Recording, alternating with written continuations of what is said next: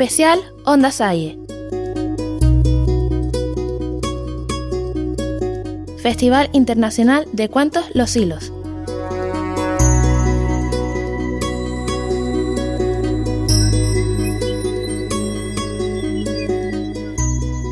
Muy buenas a todos. Después de, varias y diversas experiencias en nuestra radio digital, Onda Salle se encuentra hoy en un enclave muy especial. Concretamente nos encontramos en Los Silos, municipio del norte de Tenerife. Aquí se celebra desde hace ya 20 años un festival internacional de cuentos. Comenzó en 1996 con la idea del director Ernesto Rodríguez Abad de realizar una exposición y muestra de narración oral de contadores nacionales e internacionales. Así, de año en año sucede en el pueblo de los Silos un hecho, por una parte fantástico, por la imaginación que se desata en el pueblo con la llegada de maestros de la literatura universal, y por la otra extraño, ya que se ven personajes inauditos, imaginarios, paseando por las calles y las plazas de esta pequeña villa de la Isla Baja. El Festival Internacional de Cuento es una idea que ha surgido para desarrollar el deseo por la lectura, por escuchar cuentos y por conocer a los escritores y las letras. Oír cuentos como antaño es un hecho que sucede en los hilos durante los últimos días del mes de noviembre y los primeros del diciembre de cada año. Durante esos días los hilos deja de existir para que surja el pueblo de los sueños, el pueblo de los cuentos. Precisamente hoy tenemos al director, a su director Ernesto Rodríguez Abad, para introducir las audiciones que hoy les ofrecemos. Ernesto ha colaborado en varias ocasiones con nuestro colegio y con nuestra radio. Concretamente nos asesoró en las jornadas del hermano Ramón desde hace varios años, en donde convertimos el colegio en un cuento. También como ponente en un episodio de la radio titulado Viaje al mundo de las lenguas nos recalcó la importancia que tiene la palabra por sí misma. Y nuestro centro también esta semana pasada ha estado presente en las jornadas que ofrece el festival para los colegios. Bueno, sin más, comenzando para para hoy las audiciones que, les tenemos preparadas. Buenos días, Ernesto. Hola, buenos días, David. Bueno, Juan, ¿te parece que, comenzamos? Bueno, vamos a comenzar, como siempre, a agradecer a Ernesto que esa, esa voz que tanto nos gusta, que, que nos llena y que a ver si al final le volvemos a robar un cuentito, un microcuento, como dice él. Eh, lo primero de todo, eh, nos llama la atención y seguro que a los que nos están oyendo le llama mucho la atención 20 años ya 20 años. ¿Cómo, ¿Cómo se originó el Festival Internacional de los Hilos y cómo ha sido su bagaje en esos 20 años? Bueno, antes que nada, gracias a, ustedes por venir aquí, por estar aquí, porque sin estas aportaciones tampoco un festival crece ni una iniciativa personal crece. Mira, nació porque yo siempre he tenido una pasión enorme por la literatura y sobre todo por, por el hecho de, animar a leer o ayudar a descubrir a los demás el mundo de la lectura.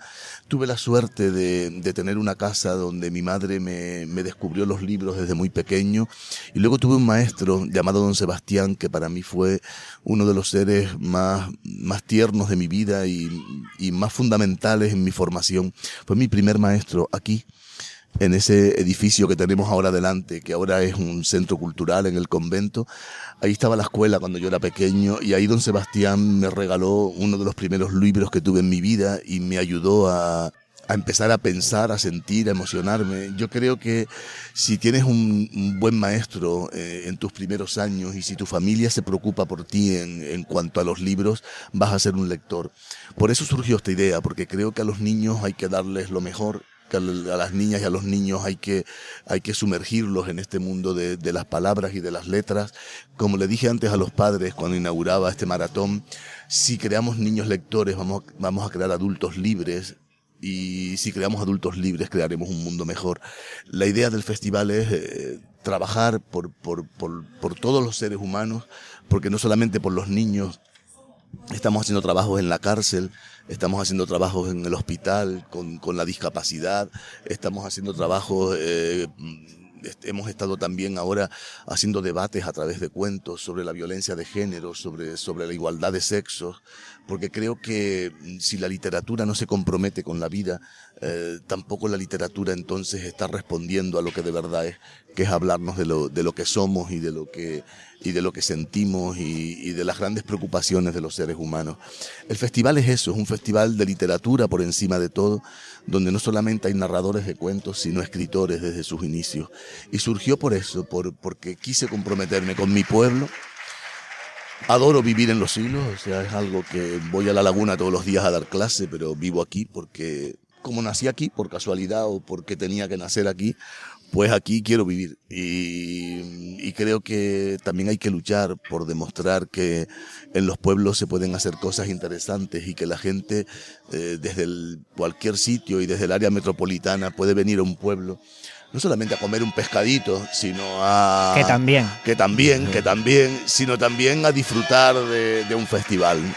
Bueno, como nos están oyendo todos, estamos en medio de la calle, a pie de calle y estamos grabando, que yo creo, David, que es de las primeras cosas que salimos a la calle a grabar. Sí, es la primera. Yo creo que es la primera y esperemos que no sea la, primera, La primera de muchas. Bueno, Ernesto, por lo que comentaba, hay una cuestión que a nosotros nos llama la atención y cuando nosotros hablamos con gente de la península nos dice, pero hay un festival internacional, ¿no? Y es verdad que el distintivo, uno de los distintivos del festival es su carácter internacional. ¿Cómo ha sido el camino para conseguir romper barreras más locales, como comentabas, de los hilos, de Tenerife, de las islas, a llegar precisamente a cotas un poco más, más grandes y, conseguir eh, abarcar parte del mundo. Sí, mira, lo, primero que, me planteé fue que tenía que ser un festival profesional. He defendido la profesionalidad, eh, profesionalidad de la literatura, profesionalidad de la narración oral, y mm, esa profesionalidad conlleva mm, darle al público, tanto a niños como adultos, darle lo mejor que se les pueda dar. Y mm, lo, problemático es que tienes que conseguir eh, extranjeros que hablen nuestro idioma. Hay narradores que, han venido ya pues de Alemania, de Japón, de Vietnam, eh, de Estados Unidos, de, Irlanda, de Inglaterra, de Francia, que, de Italia, que hablan español y es una aportación impresionante. Y por supuesto toda Sudamérica y Centroamérica que siempre ha estado presente en el festival. Es una defensa también de, los valores de, la lengua, de nuestra lengua, eh, de los valores de, la literatura por encima de todo y de darle de verdad ese carácter de romper fronteras, porque creo que la palabra cuando se hace literatura es sentimiento y los sentimientos son totalmente... Eh, totalmente cosmopolitas. El sentimiento eh, es igual la raza o el pueblo o la lengua que hable. Sentimos todos iguales. En el día de ayer, pues nuestros alumnos de quinto de primaria estuvieron aquí ya disfrutando Hoy empieza con la inauguración, aunque ayer hubo un previo, y viendo el programa, pues son varios días los que vamos a estar disfrutando aquí en los hilos de, la palabra, ¿no? Porque al fin de cuentas, como siempre dice, es la palabra esa potencia que tiene para dar canal y para dar una vía a expresarnos oralmente. Eh, ¿Cómo se planifica y se organiza? ¿Cuál es la estructura del festival para que pueda dar pie a que niños, eh, adultos, mayores, familias, colegios vengan aquí a disfrutar de un día diferente? Es muy compleja, una, organización que, que, hemos tenido que ir profesionalizando poco a poco y, especializando a personas en distintos ámbitos, ¿no? Hay, hay personas que ya llevan años especializándote en toda la materia de talleres, en la materia de, eh, de lo escolar, toda la visita escolar. Hay una, una estructura paralela eh, que, que donde está muy implicada la cultura del ayuntamiento y el personal del ayuntamiento, porque es muy complejo traer a niños, hay que tener unas normas de seguridad, hay que, hay que tener una, una infraestructura bien preparada. Y eh, luego hay un personal enorme, desde los técnicos, somos muchísimas personas que eh, coordinar todo eso pues también lleva un trabajo bastante mm, al que hay que dedicarle muchísimas horas, muchísima pasión, muchísimas ganas, pero también tener la cabeza fría en muchos momentos y alejarte de, de lo más sentimental para, para poder, eh, digamos, cuadrar mil cosas es un programa que a veces me dice la gente, cuando leo el programa me da vértigo porque no sé por dónde empiezo ni, ni tanta. Hay en 10 días eh, 190 y pico actos programados. O sea, eso es un dato muy, muy, eh, muy significativo.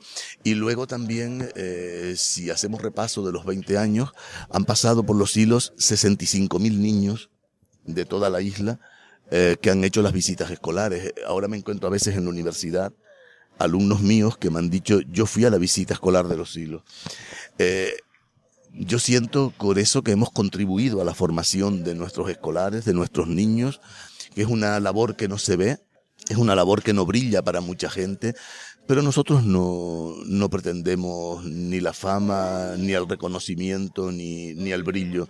Pretendemos que, que, brillen los ojos de los niños y las niñas y que, y que ese sea el premio del festival. Ernesto, eso que comentabas yo, una de las cosas que me llama la atención, que a mis hijos les gusta mucho cuando venimos, son la, no solo colaboran con colegios, sino también con la universidad. Y gente, chicos que están estudiando en la universidad y vienen a hacer sus propios talleres interactivos. Y a veces es lo que le da vida también, eh, sobre todo para los más pequeños, porque les hacen eh, el juego de la palabra, pero también con, por medio de talleres manuales, manualidades y demás. Y me ha llamado siempre la atención porque además están bastantes horas en la plaza central y, siempre me ha resultado curioso y a los niños eh, pequeños les ha llamado también mucho la atención porque las cosas que hacen son muy cercanas a lo que ellos están buscando, ¿no? No solo las, escuchar, que también. Después había una cosa que, queríamos comentarte que era la temática de este año. Todos los años eh, se trabaja una temática, un tema, un, autor y demás.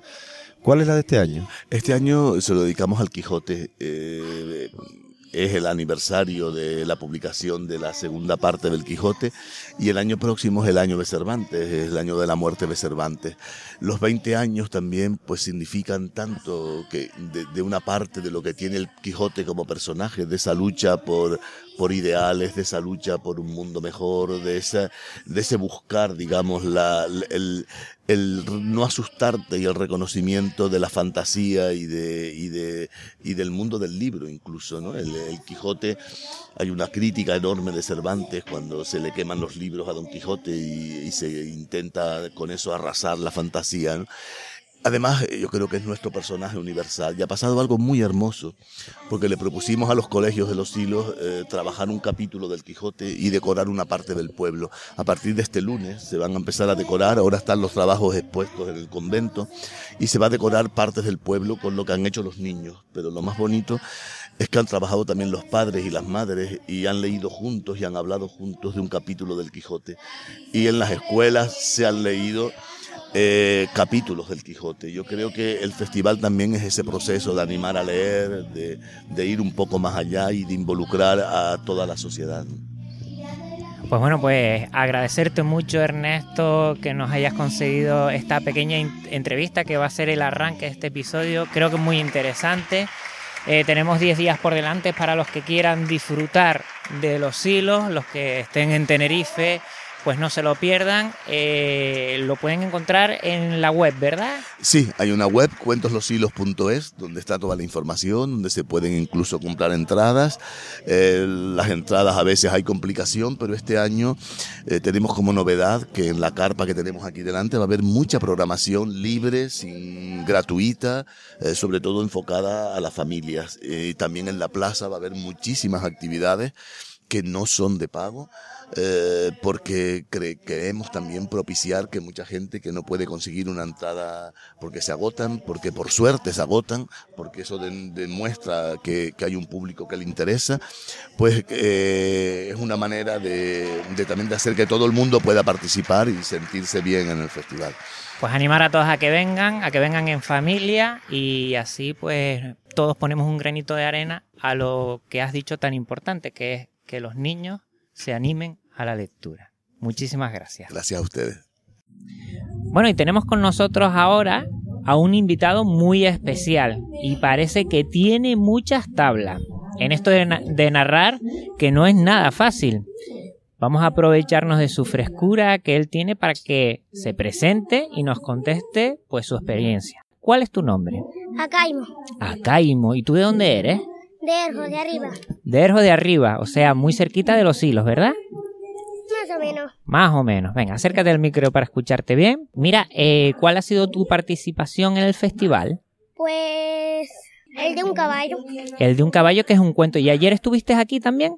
Sí. ¿Y qué hiciste ayer? A ver. Ayer, pues, conté los derechos de los niños y eso. Oh, muy interesante. Mira, eh, ¿es la primera vez que estás aquí en el Festival de los Hilos? ¿El Festival Internacional de Cuentos de los Hilos? No. No, ya llevas varios años. Sí. Sí, ¿tú qué edad tienes? Siete. Siete años. ¿Y desde qué edad llevas viniendo aquí? Desde cuatro o seis. De cuatro años. ¿Y a los cuatro años ya contabas cuentos aquí?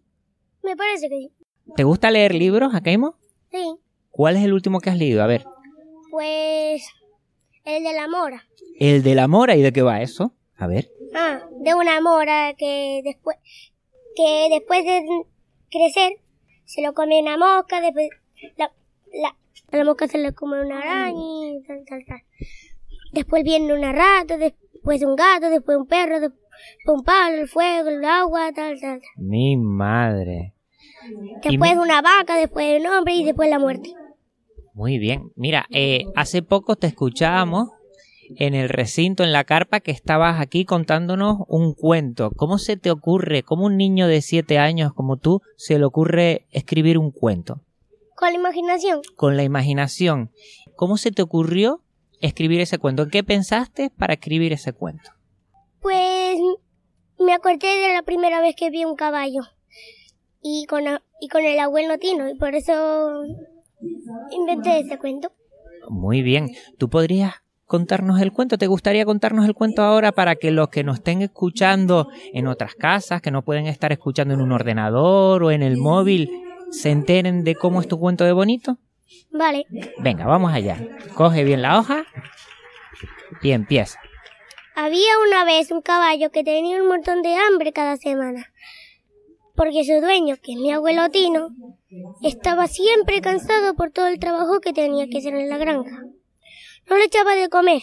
El caballo estaba aburrido de esperarlo. Para comer, decidió salir a buscar un campo de hierba.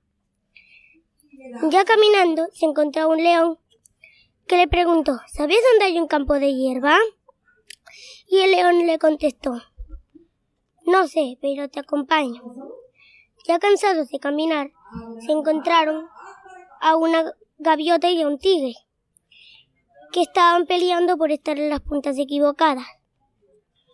Uno estaba en la punta de la carne y el otro del pescado. Entonces el caballo les dijo, no peleéis más.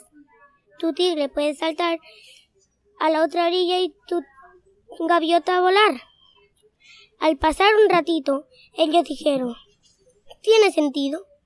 Después de solucionar el, problema, el león y el caballo les preguntaron, ¿sabéis dónde hay un campo de hierba?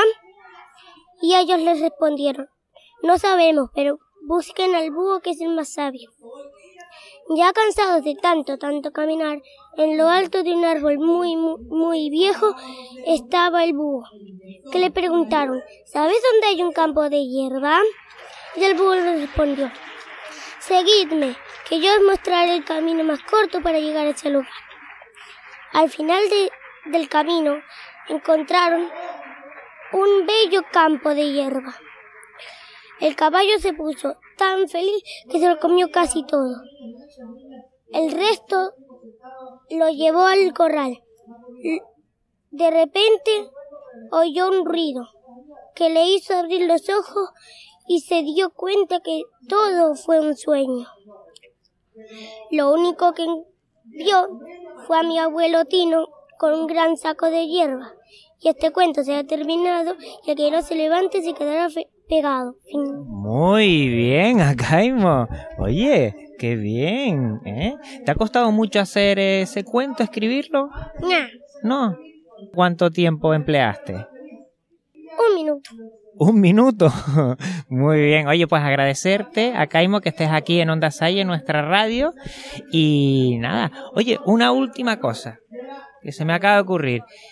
Si un niño de tu edad que ahora nos puede estar escuchando quisiera venir el próximo año aquí al Festival Internacional de los Silos, ¿tú cómo le animarías a que venga? ¿Qué le dirías para decirte, hey, ven para acá que te lo vas a pasar bien? Pues le preguntaré si le gustan los ordenadores y le diré, pues, pueden venir si quieren.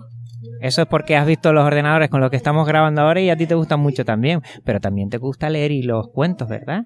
Entonces, ¿cómo le animaríamos para decir, oye, ven para aquí que hay cuentos, que hay libros? ¿Cómo lo animarías tú? Pues, si tú quieres, pues hay un, puedes comprarte, bueno, o decir un cuento que a ti te apetezca. O sea que lo que vamos a hacer acá, si te parece bien, es decirle a los niños y niñas que nos estén escuchando que el próximo año, en el 2016, por esta fecha, se acerquen para acá, que hagan su cuento como tú lo has hecho también, que lo escriban y que vengan aquí a contarlo y a narrarlo. Muchísimas gracias, a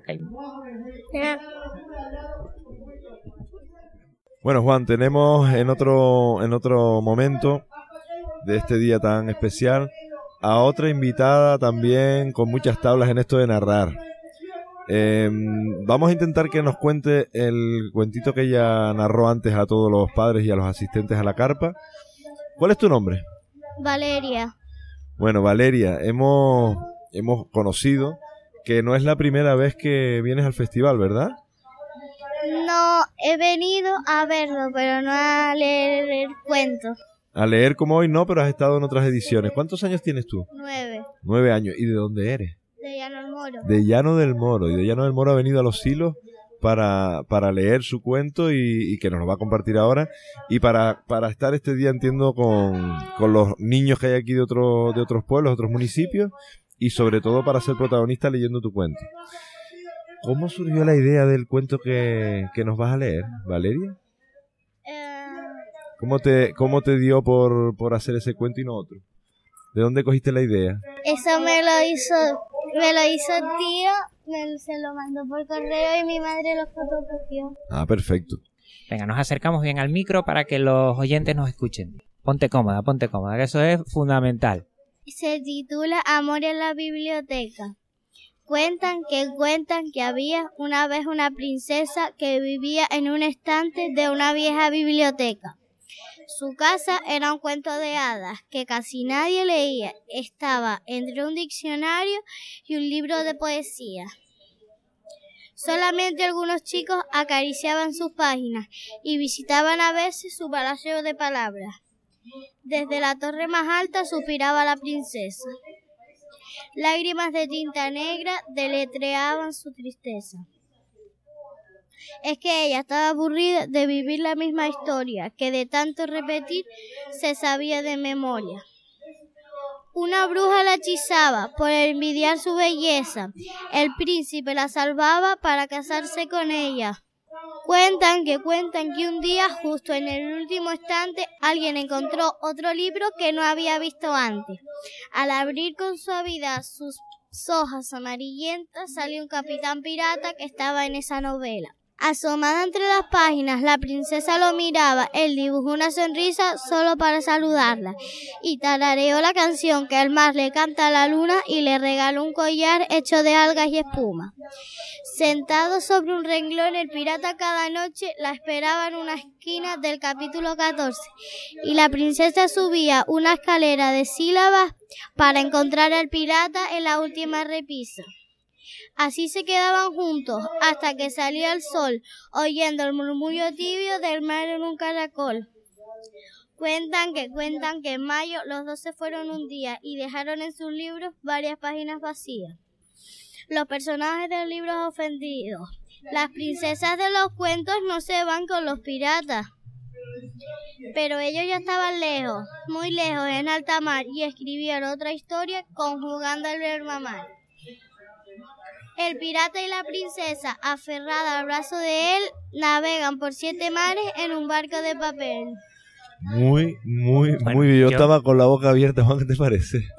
Yo empezó el cuento y poco a poco me fui. A, bueno, a mí me llama mucho la atención cómo en un principio, Valeria, un, un, libro que con las hojas amarillentas que decías que estaba en un estante que nadie lo leía, acaba teniendo tanta vida de lo que tú has contado del pirata y demás.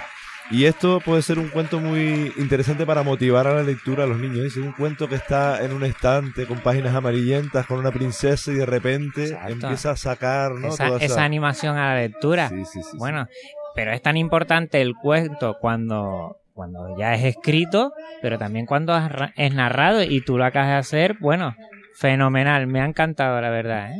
Valeria, antes de concluir, decíamos, oye, vamos a buscar alguna chica, algún chico para que nos narre. Te rescataron, creo, de unos talleres que estabas haciendo en la plaza. ¿Tú no puedes contar qué es lo que estabas haciendo ahí? Es como que hacía un cuadro con, con papeles reciclados. Recortar, pegar. Y al final eso se convertía en un, en un cuadro, pero con todos los recortes puestos por ustedes. Sí, era un cuadro así que se está así, se abre, así, se cierra y se abre. Y todo lo que hacían, claro, se lo llevan ustedes. Una vez que lo hacen, te lo llevas para tu casa, claro. Sí. Mira, una última cosa y nos despedimos. ¿Qué le dirías tú a un niño que quiera otro año venir a, a contar? ¿Qué se va a encontrar un niño o una niña que venga al Festival de Cuentos? Mm. Que te llame a ti la atención o que tú veas que, que digas, mira, es que miras para arriba y hay un señor contando un cuento en un balcón o ¿qué es lo que te llama a ti la atención del festival? Lo de los talleres, que podamos contar los niños, tengamos la oportunidad de lo que los niños y niñas estén leyendo cuentos. Y después también hay un- unas visitas de los colegios. ¿Tú viniste con tu colegio? ¿La semana pasada o no? No. No has venido nunca. Mm, mm. Pero también hay visitas para que los colegios vengan y puedan estar una mañana, una mañana tarde con, con sus compañeros, pues un poco en el festival, haciendo actividades y demás. ¿no? Mira, David, eh, vamos a despedir ahora a Valeria, pero no vamos a terminar de grabar en este momento porque tenemos aquí, me han chivado a la autora de, de este cuento espectacular que es Amor en la Biblioteca. Entonces vamos a despedir a Valeria. Muchas gracias, Valeria. Muchas gracias. y Valeria va a ceder el micrófono a la autora a ver si se sienta por aquí, se presenta para que nos cuente un poco quién es y, y- y cómo hace esta parte tan importante del cuento. Lo importante del cuento, que siempre decimos, eh, David, antes lo estamos hablando, que el cuento tiene que ser narrado, pero también antes tiene que ser escrito. Muy buenas, ¿cómo estamos? ¿Qué tal? Muy bien, muy emocionada de escuchar a Valeria eh, leyendo, narrando este poema mío de uno de mis libros. Yo me llamo Liliana Cineto, vengo de Argentina, como se me nota en cuanto empiezo a hablar. Y también ayer en la inauguración me sorprendieron los niños maravillosos que presentaron el acto eh, leyendo uno de mis poemas. Me, me emociona muchísimo escuchar a los niños narrando mis historias. Nos contaba al principio eh, Ernesto la importancia de animar a los niños a la lectura. Tú como autora, como, como narradora también y contadora, supongo que serás, eh, para ti esa importancia que tiene, ¿cómo lo intentas llevar en el día a día a la hora de escribir? Yo creo que es importantísimo y fundamental acercar a los niños a los libros y a la lectura, y eso debe comenzar desde que están incluso dentro de la barriga de la mamá, porque según las últimas teorías los bebés escuchan dentro, y entonces apenas nace hay que empezar, como dije ayer en la conferencia inaugural, a cantarles, a contarles, no importa que los niños no entiendan las palabras, como esas palabras vienen acompañadas del afecto de la persona que los está cuidando, de los está, que los está calmando, los niños entablan un vínculo afectivo con esas poesías y con esas historias, y esa se convierte en la puerta de entrada a la literatura. Hay eh, un amor ya innato de los niños hacia los libros y las historias, y, y hay que acercarles libros desde que son así de chiquititos, inmediatamente. No existe un niño en el mundo al que no le guste que le cuenten una historia, que le narren un poema, que le dejen un libro cerca para mirarlo, para hojearlo y para reencontrarse con esa historia que está en el libro porque es el lugar donde habitualmente viven las historias. Y mm, así se va fortaleciendo ese vínculo de amor con la lectura. Y yo creo que es fundamental porque lo que digo siempre es que los libros nos hacen más libres. Entonces es importantísimo que los niños crezcan rodeados de libros y amando a los libros y amando las historias y los poemas. Liliana, ¿me vas a permitir? Antes no lo hicimos, porque teníamos preparado eh, un poco cuál era tu trayectoria en el mundo de las letras y ahora casualmente con el cuento que nos contó Valeria entendemos que, que es justo el poder presentarte aunque sea en segundas, ¿no? No en primera. Está bien. Liliana es profesora de letras, escritora y narradora. Ha publicado más de 100 libros para niños y su obra, reconocida en Latinoamérica y España, ha sido traducida en varios idiomas y ha recibido importantes premios como el Alfonso Grosso de Sevilla, por La vida es cuento. Su primer libro para adultos. Cuenta historias desde el 89 y ha participado en festivales de Argentina, Brasil, Bolivia, Chile, España, México y República Dominicana. Por su tarea meritoria, recibió el premio Alicia 97 de la Fundación Reconocimiento a una actitud en la vida, el premio Pregonero en 2009, otorgado por la Fundación El Libro, y el premio Hormiguita Viajera en 2012 de la Biblioteca Popular Madre Teresa en la categoría Maestra Nacional de Literatura Infantil y Juvenil. Yo con esta trayectoria, eh, la verdad es que podríamos estar mucho tiempo y, seguro que, que una conversación muy agradable. Yo te quería hacer una pregunta en base a lo que comentabas antes. Me llama mucho la atención cuando hablas de, de que los, eh, se ha descubierto que, que incluso los, antes de nacer en la barriga los niños ya están eh, escuchando y los sonidos, la lectura es muy importante previa incluso al nacimiento. Pero es que hay mucha gente que piensa que hasta que el niño no sabe leer, o le cuesta, o le cuesta entender que hasta que el, niño no sabe leer, esa conexión con el mundo de la lectura. Y me llama la atención lo que comentabas de un niño que no sepa leer, el que tenga un libro y vaya observando, pasando hojas, mirando, ya está recreando una imaginación. Yo tengo un niño, una niña pequeña y lo hace mucho. Claro. Y se puede estar una hora con el libro para arriba, para abajo. No tiene ni idea de leer, pero ella para arriba, para abajo con la lectura. ¿Qué tan importante es esa, esa, mm, esa etapa es fundamental, porque es como te digo, ellos eh, entablan ese vínculo porque seguramente cuando tu niña tenía sueño, tenía hambre o cuando tenía algún dolorcito, ustedes le cantaban o le contaban o le decían algunas palabras que habrán sido las mismas que les dijeron a ustedes cuando eran niños. Y en esa poesía de tradición oral, que es poesía también, aunque sea anónima y no tenga ni autor ni haya estado en un libro, en esa poesía ella siente el arrullo de las palabras. Y por eso a los niños les encanta. Yo les he contado historias a niños de un año, a niños bebés que no, que no entienden las palabras que yo les digo, pero generalmente les digo una poesía, porque la poesía tiene esa musicalidad especial que le da la rima, que le da el ritmo, que le da la métrica, que hace que a ellos les suene a música, que les suene a arrullo, y eso los encanta, les canta, los calma, los serena es absolutamente fundamental empezar a contarles, a cantarles, por supuesto, textos breves, porque su capacidad de atención es breve cuando son pequeñitos. Mm. No podemos leerles el Quijote cuando tienen un año, pero darles un libro que es apropiado para sus manos, del tamaño de sus manos pequeñas, de un material hecho que puedan ellos incluso hasta morderlo, ¿eh? Tienen derecho ellos a palparlos, a mirarlos, a darlos vuelta, a, a tenerlos en las manos y a leerlos como puedan no alfabéticamente, porque eso lo harán cuando aprendan que la M con la A es MA y que la P con la E es P. Esa es la lectura alfabética, pero previo a eso hay otra clase de lectura que también es importante y es fundamental. También otra cosa, creo que vamos a enlazarlo perfectamente, porque por lo que oímos estamos muy sintonizados con lo que es también nuestro, nuestro pensar de lo que tiene que ser, a fin de cuentas, la educación. La educación también es palabra, es la creatividad. A la hora de los niños que han venido por aquí antes y nos han contado algunos cuentos creados por ellos, yo creo que es muy importante esa creatividad cómo, cómo es tu proceso creativo a la hora de gestar un cuento y cómo podemos hacer que ese proceso creativo te lleve en las escuelas a los alumnos, no, no muera esa creatividad. Pues la literatura primero lo que hace es despertar la imaginación. Ellos pueden crear historias porque han leído o les han leído historias. Si no les hemos dado como esa materia prima, ellos que tienen mucha imaginación la ocuparán en otra cosa. Entonces, la primero y fundamental es que les demos mucha literatura, literatura de tradición oral, literatura de autor, lo que fuere, pero que les demos mucho para que ellos tengan ese material para empezar a trabajar. Después confiar en los niños, por supuesto, porque ellos tienen, si hay algo que tienen los niños, es imaginación.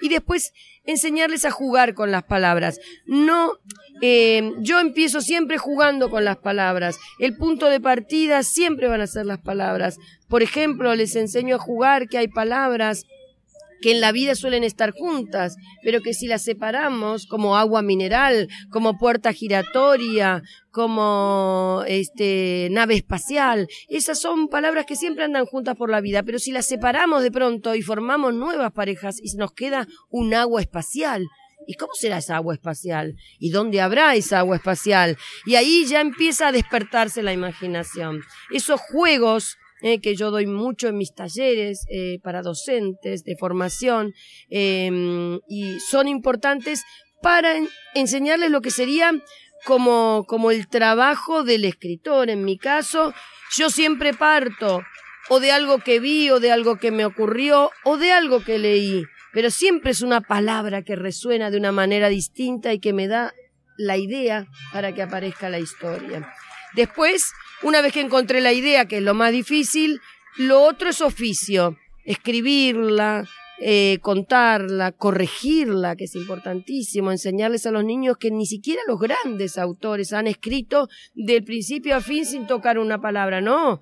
El mejor autor es el que más corrige, el que más tacha, el que más cambia, el que más tira, eh, bota a la basura eh, o a la papelera virtual parte de un texto. Ese es el mejor autor enseñarles eso también es parte del oficio. Pero no para corregir, para poner una nota, sino para llegar a la autocorrección, a que yo mismo lea lo que escribí y me parezca que acá le tengo que sacar esto y acá le tengo que agregar aquello.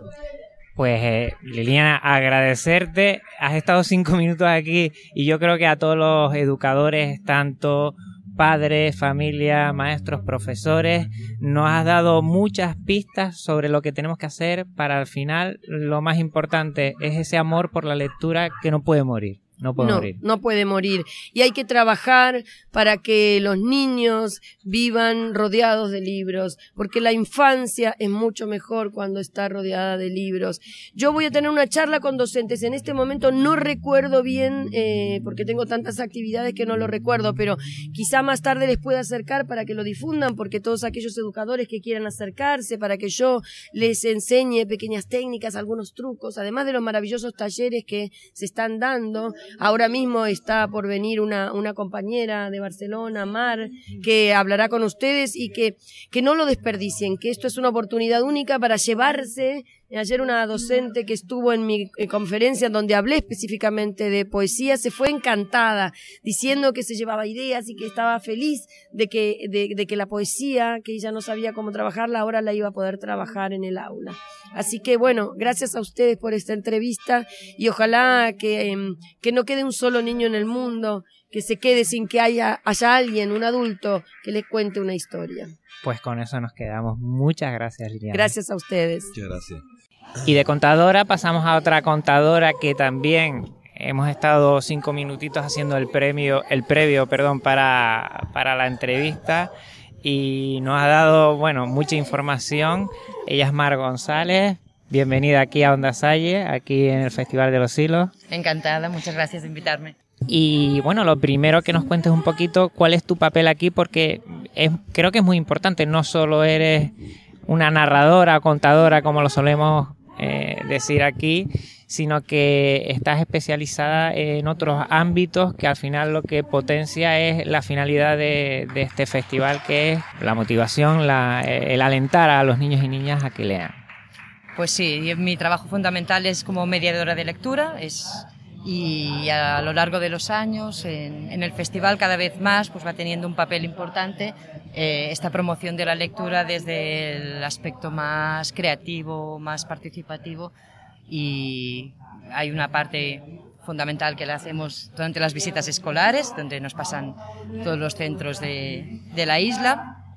Ya llevamos un par de años, en estas visitas hacemos tanto talleres como tertulias literarias dialógicas que nos ayudan a, a relacionar estos mm, textos que pueden ser clásicos. Nosotros usamos también mucho libro álbum reconocido internacionalmente, de una calidad contrastada, para vincularlo con experiencias de vida, emociones, sensaciones, recuerdos, sociedad. Mar, eso que comentas de tertulias dialógicas, ¿nos podrías explicar un poco de en qué consiste? Bueno, esto mm, viene de Ramón Flecha, que fue quien lo inventó, vinculado a las comunidades de aprendizaje ya el aprendizaje dialógico, que es otro modelo de, de aprendizaje basado en el diálogo, sobre todo en el diálogo igualitario. Y una de las experiencias que hay dentro de lo que son las comunidades de aprendizaje, fundamental, son las tertulias dialógicas. Estas consisten, como comentaba, en vincular textos con experiencias de vida, no tanto en interpretar al autor, sino en cómo lo recibo yo como lector o oyente eh, si estoy escuchando la narración. A partir de ahí se establece un diálogo espontáneo mm, por turnos de palabra donde todo, todos aportan y podemos hablar pues de cualquier cosa, de, lo que surja, pues del amor, de la fidelidad, del maltrato, del bullying, de, depende del texto seleccionado y el recuerdo que dispare en cada uno de, de los chicos o chicas que participan.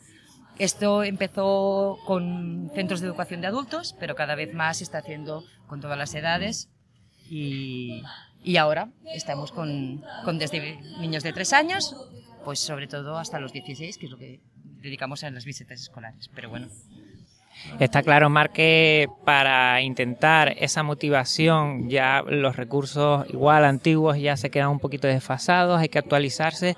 Tú has comentado un recurso ahora que es muy importante y aquí como un poquito responsables por lo que nos has comentado de ciertas actividades, eh, ¿qué destacarías a la hora de intentar motivar a esos chicos que vienen, esa, esos colegios? ¿Cómo les motivan aquí? ¿Qué recursos le dan, le ofrecen para motivarlos a la lectura? Bueno, yo creo que el primero y fundamental es la selección de buenos libros. Un buen libro es lo, lo fundamental. Y lo complicado que es eso a veces. Y lo complicado que es seleccionar a veces, incluso a los adultos, cuando llegamos a una biblioteca, a una librería y nos sentimos un poco desbordados. Entonces, es importante que, que los chicos vayan ampliando su repertorio y sepan ellos mismos qué libros les pueden interesar o no. Y por otro lado, que ellos detectan enseguida un buen libro. Después, la otra parte que trabajamos es el tema de los talleres creativos. Ahí se trabaja tanto la, la creación literaria, con talleres, por ejemplo, como poesía blackout, que estamos haciendo, o diseño de carteles, que es algo que ahora está muy de moda también en, en las redes sociales, y como es creación literaria muy sintética, muy, muy concisa, pero a la vez requiere un proceso de creación importante. Y después está toda la parte más plástica, como podrían ser los libros pop-up, desplegables, tarjetas y otros elementos. Normalmente no lo relacionamos con libros concretos, sino son talleres bastante amplios y es los que estamos haciendo también en la plaza para, para todo el público. Y, y bastante transversales, podrían hacerlo bastante similar, niños de 4 o 5 años hasta adultos. Y la idea es cómo te posicionas tú como dinamizador un poquito en, esa, en este taller. Acabas de hablar de la transversalidad y a mí me, llama mucho la atención cuando en los proyectos lectores se eh, solo se nombra a la, al área de letras, ¿no? Esos proyectos lectores yo creo que están muertos, porque si nacen de esa manera están muertos. ¿Qué ideas podrías tú darnos para en un colegio poder eh, introducir un plan lector que esté lógicamente vinculado con todas las áreas y tenga una transversalidad por edades y por, por niveles educativos, claro. Mira, nosotros trabajamos bastante, bueno, vivo en Barcelona y allí desarrollamos proyectos sistemáticos a lo largo de todo el año y trabajamos mucho el tema de la creación de libros colectivos. Por un lado, porque permite desde el trabajo de las matemáticas con lo que se dan los desplegables o sí. otros elementos a la creación plástica, a la creación literaria, el trabajo colaborativo, algo fundamental, y otra, creo que al mismo nivel sería el tema del teatro que también podría ser tan transversal como la creación de libros. Dentro de la, de la área. plan lector, yo creo que podrías trabajar perfectamente un, una buena obra de teatro, bien desarrollada, con, con, mimo a lo largo de todo el año, no sin prisas, sí, para sí, poder sí. trabajar en profundidad. Y sería ideal si puedes contar con, con profesionales externos que, que, te ayuden, actores, directores teatrales, que ahí se note ese plus de, claro. de calidad. Pero bueno, al final, cada vez más, el, el, tema de la promoción de la escritura yo creo que es fundamental, porque la idea es que todo el mundo que escribe lee. No todo el que lee escribe, pero todo el que escribe sí que lee. Y ahí estamos promocionando mucho la, el juego con las palabras, el juego. Y, y de ahí puedes pasar a, a todas las áreas. Por ejemplo, hay centros que para los libros colectivos crean libros de conocimientos, no necesariamente de ficción, eh, catálogos, enciclopedias creadas por ellos sobre temas que les interesan e investigan pues desde la, las ciencias sociales, naturales. Y que les sirvan para el estudio de lo que están haciendo, y que sea significativo. Estudio claro. Y queda después en su biblioteca de centro para posterior consulta. En algunos centros incluso esos libros creados los exponen en la biblioteca pública de, del pueblo para que puedan ser vistos por todas papás, mamás y población que no tiene relación con la escuela. Y de carácter digital y multimedia también entiendo. ¿no? Empe empiezan a, a, hacerse, empiezan también a hacerse libros colectivos con códigos QR que vinculan con la música, con otros elementos. Y existen aplicaciones, aunque en este momento no recuerdo los nombres concretos, pero existen aplicaciones para transformar un libro en papel en, en libro digital y eso pues podría ser en un libro creado por ellos mismos, ¿no? Eh, la verdad que cada vez más trabajo el tema de la creación de libros colectivos con, con muy ese, ese, tema es muy interesante y en los colegios además es algo que, que está empezando, a, por lo menos en el nuestro, está empezando a moverse y, y, aunque parezca que no en un principio, dice, bueno, a ver qué tal llega, a dónde llega los tanto padres como niños se van animando y es algo que, que poco a poco va cogiendo. Claro. Y lo que os comentaba, ¿no? cuando me hablabais de las distintas áreas, normalmente el libro colectivo lo recoge no el de lengua, sino el que está relacionado con la área o el tema de ese libro.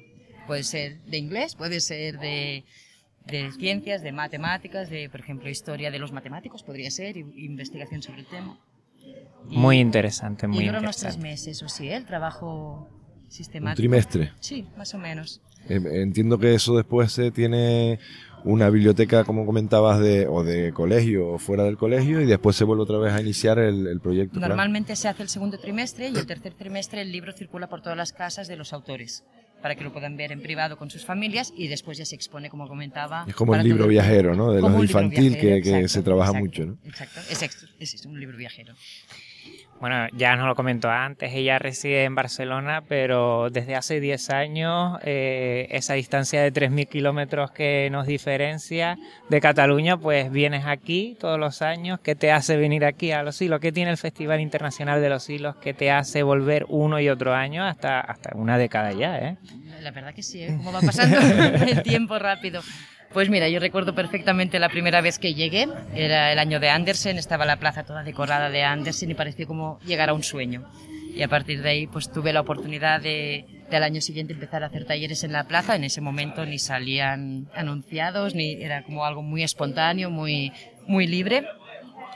Y, y, bueno, año a año van saliendo nuevos proyectos, siempre implicada con, con la gente del pueblo que es maravillosa, el, el trabajo que, que desarrollan todo el equipo de, del Festival del Cuento, pero ya no solo el equipo del festival, sino también la gente del pueblo, que es algo que, que, con los años casi me siento silencio. ¿no? ¿Qué te hizo venir el primer año? Pues conocí a Ernesto en unas jornadas un año antes y siempre decía, tenéis que venir a los silos y, y verlo, que es muy bonito. Y la verdad que pues tenía razón. Vine el primer año, ya me quedé enganchada y... Te enganchó. Y me enganché y es como una fecha, bueno, y la tienes marcada en el calendario. De verdad, pero hasta el punto que cuando me quedé embarazada fue, ay, ¿podré ir o no? Porque es algo como muy importante también para mí a, a nivel de... Sí, para de la nutri de nutrirte, calle, la experiencia y bonita, nutrirte, la- entiendo yo, con todo lo que vives Los aquí. ¿no? narradores, el, el equipo, los retos personales que te vas planteando también día a día. Este año estoy emocionada de contar dentro del molino, que es algo bonito también y, y como muy mágico. Y, y bueno, la, la experiencia, por ejemplo, de los patios de cuentos, donde son los propios a- a- habitantes de, que ceden su espacio Sí, privado sí. ¿no? para, para esto y, y es hermoso. ¿no? Y año a año, pues cada día hay nuevas ideas, nuevos retos, nuevas... Que vamos, que vienes, sí. vienes con dos proyectos y te vas con, con siete o ocho. sí, claro, y, con, un- y además con un montón de, de experiencias ricas para, para compartir y poder aplicar también después en mi trabajo diario cuando no estoy en el silo. Que realmente el trabajo que haces tú en Barcelona es en biblioteca o es en... En centros escolares, normalmente eh, eso, como os comentaba, un proyecto sistemático que dura de septiembre a junio y nos vamos encontrando con los chicos una vez al mes en sesiones, puede ser de narración, puede ser talleres, puede ser un poquito mixta, donde también se dejan propuestas para que los docentes puedan trabajar a lo largo de ese mes. Y cuando nos volvemos a encontrar, pues seguimos. Me gusta, también hago sesiones espo- esporádicas, ¿eh? Sí. pero normalmente el trabajo este más sistemático, pues consigues lo que... Bueno, para mí es fundamental que es la promoción de la, La promoción que lectura. entiendo que es lo que más te gusta. Además se ve que cuando hablas de eso tienes mucho recorrido y además es lo que más te apasiona, entiendo yo. Exacto. Mar, podríamos estar, no sé Juan, si tienes alguna pregunta. Yo para finalizar, porque a todos Sí, los claro. que han pasado por los micros de Onda Saya aquí en Los Hilos, le hemos hecho una, una última pregunta, que es ¿cómo invitarías a que la gente venga, pues bueno, lo que queda en estos 10 días o próximos años, depende cuando oigan nuestro podcast. Entonces, los niños han animado a los niños y yo quiero que animes pues a los educadores, porque veo que estás también en nuestra rama como profesores y tú trabajas eh, codo a codo con educación. ¿Cómo animarías al profesorado, a los colegios, a que vinieran a disfrutar aquí en los hilos del, del festival? Claro, por un lado hay la experiencia personal, que es maravillosa, ¿no? Y, y a nivel profesional, la oportunidad de conocer otras estrategias, nuevos libros, como comentábamos, ¿no? lo, lo difícil que es seleccionar libros a veces, nuevos talleres, no- mm, nuevas aportaciones y después están a lo largo de la semana que viene, todas las tardes hay la presentación de experiencias lectoras de docentes en activo y, me parece interesante este punto de compartir experiencias, relacionarse con otros docentes que también están preocupados por asuntos como la lectura, en este caso. Pero bueno, como para el nivel personal, pues llevo 10 años, que voy a decir, es una maravilla. no, no- no hay mejor cosa que decir, mira, llevo viniendo 10 años, Desde Barcelona. ¿no? esto tiene que ser bueno, desde Ahí Barcelona.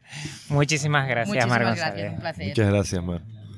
Y terminamos el día de hoy. Estamos aquí finalizando ya en el Festival eh, Internacional de los Silos. Y David, yo creo que hemos tenido pues, a varias personas y hemos podido radiografiar un poco cuál, cuál es el sentido y la finalidad de, de este festival. Sí, nos llevamos eh, el recuerdo de, de todos los invitados que han ido pasando.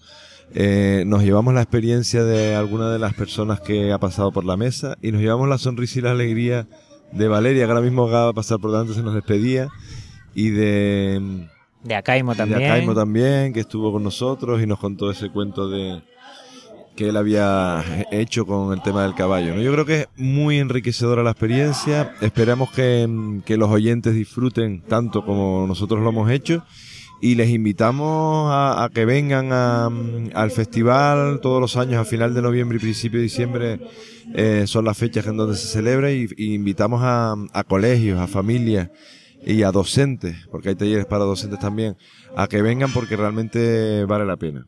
Una experiencia por partida doble porque tanto, bueno, nosotros como Onda Salle, que es un podcast del colegio, esto es eh, evidentemente educativo al intentar incentivar, animar a la lectura, pero también nosotros desde nuestra parte del podcasting intentar también incentivar lo que es el podcast y que la gente que se ha pasado por aquí, que nos ha mirado con cara de, oye, esto es radio, pero parece que no emiten, y bueno, le hemos explicado a algunos o comentado que, bueno, que somos un podcast, y ese es nuestro granito de arena que también lo llevamos y nos lo llevamos en el sentido de haberlo hecho y, y- y de animar a la gente a que, a que vea que, este medio de comunicación, pues poco a poco va cogiendo más trascendencia y es muy interesante como medio divulgativo.